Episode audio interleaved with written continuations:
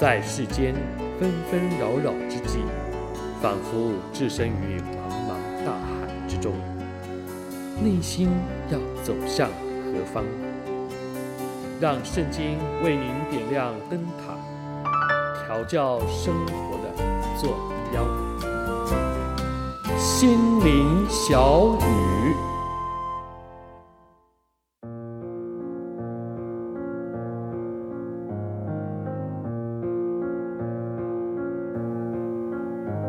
亲爱的朋友、弟兄姐妹，大家好！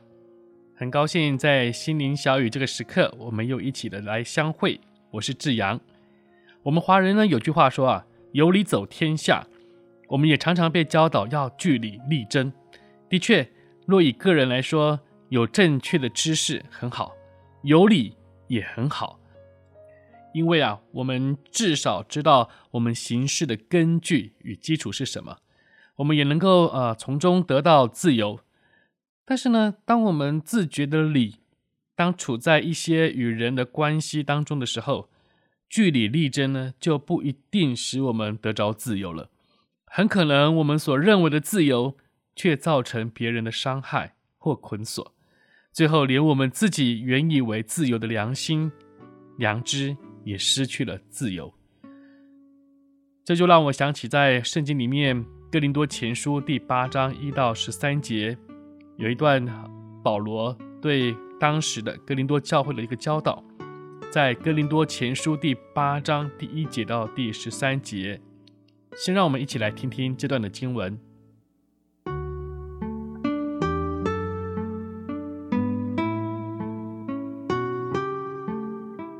论到祭偶像之物，我们晓得我们都有知识，但知识是叫人自高自大，唯有爱心能造就人。若有人以为自己知道什么，按他所当知道的，他仍是不知道。若有人爱神，这人乃是神所知道的。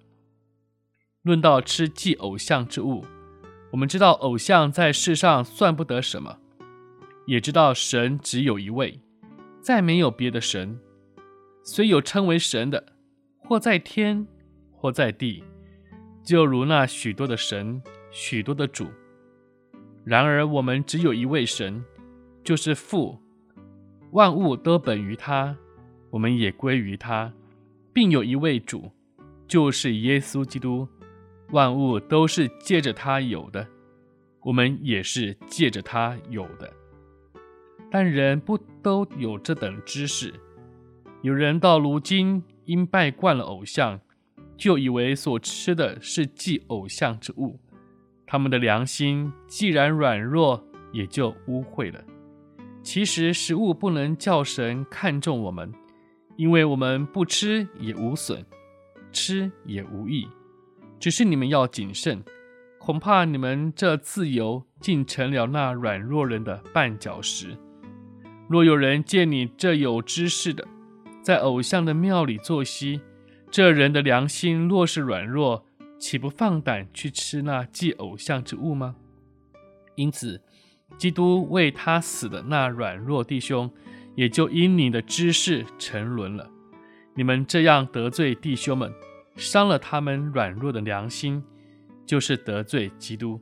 所以，食物若叫我弟兄跌倒，我就永远不吃肉，免得叫我弟兄跌倒了。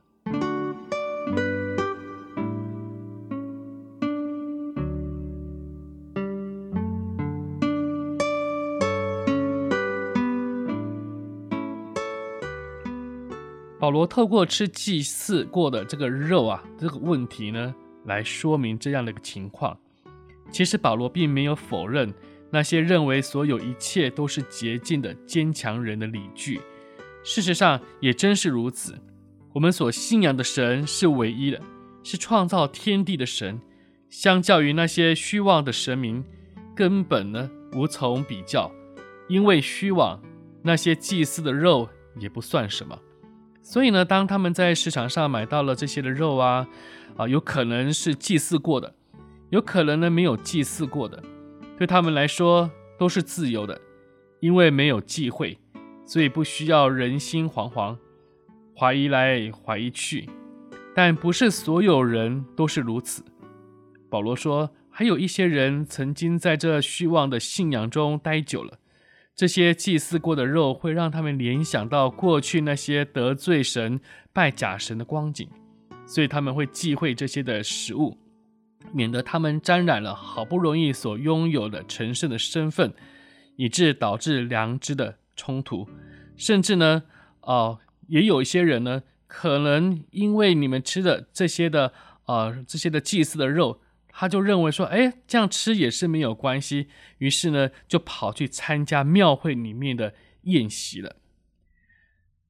纵然这在那些刚强人眼中是软弱的，甚至是错误的，然而保罗却说，我们纵然有理，但却应该要尊重他人的良知判断，找到一个符合我们个人的良知的自由。所以呢，透过我们因为尊重。而选择不吃，这不是因为说我们屈服，而是我们更看重、更顾念的是他人的良知，而不据理力争，是免得我们的自由使得他人绊倒了，而使我们被另一个罪恶感所奴役，而失去了我们原先有的自由。因此，我们可以看到从圣经而来的信仰，为他人多一些着想的爱心。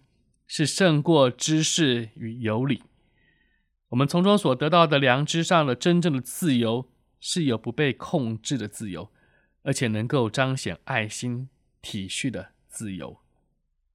亲爱的朋友，亲爱的您，或许我们现在也处在这种张力当中，和家人的关系、朋友的关系，和教会弟兄姐妹之间的关系，在处事上。观点上，我们难免都会有不同水平面的情况发生。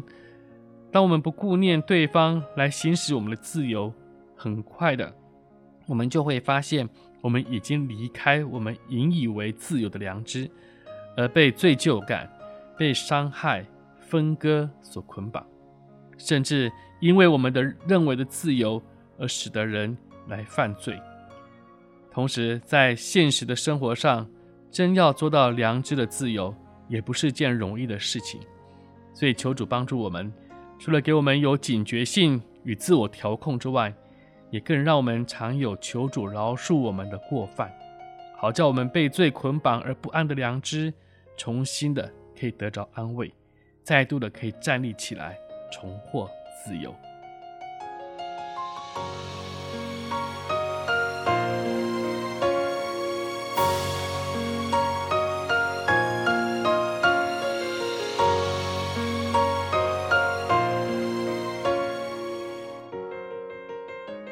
愿神赐福我们在线上的朋友们、弟兄姐妹，赐给大家有一个美好的一天。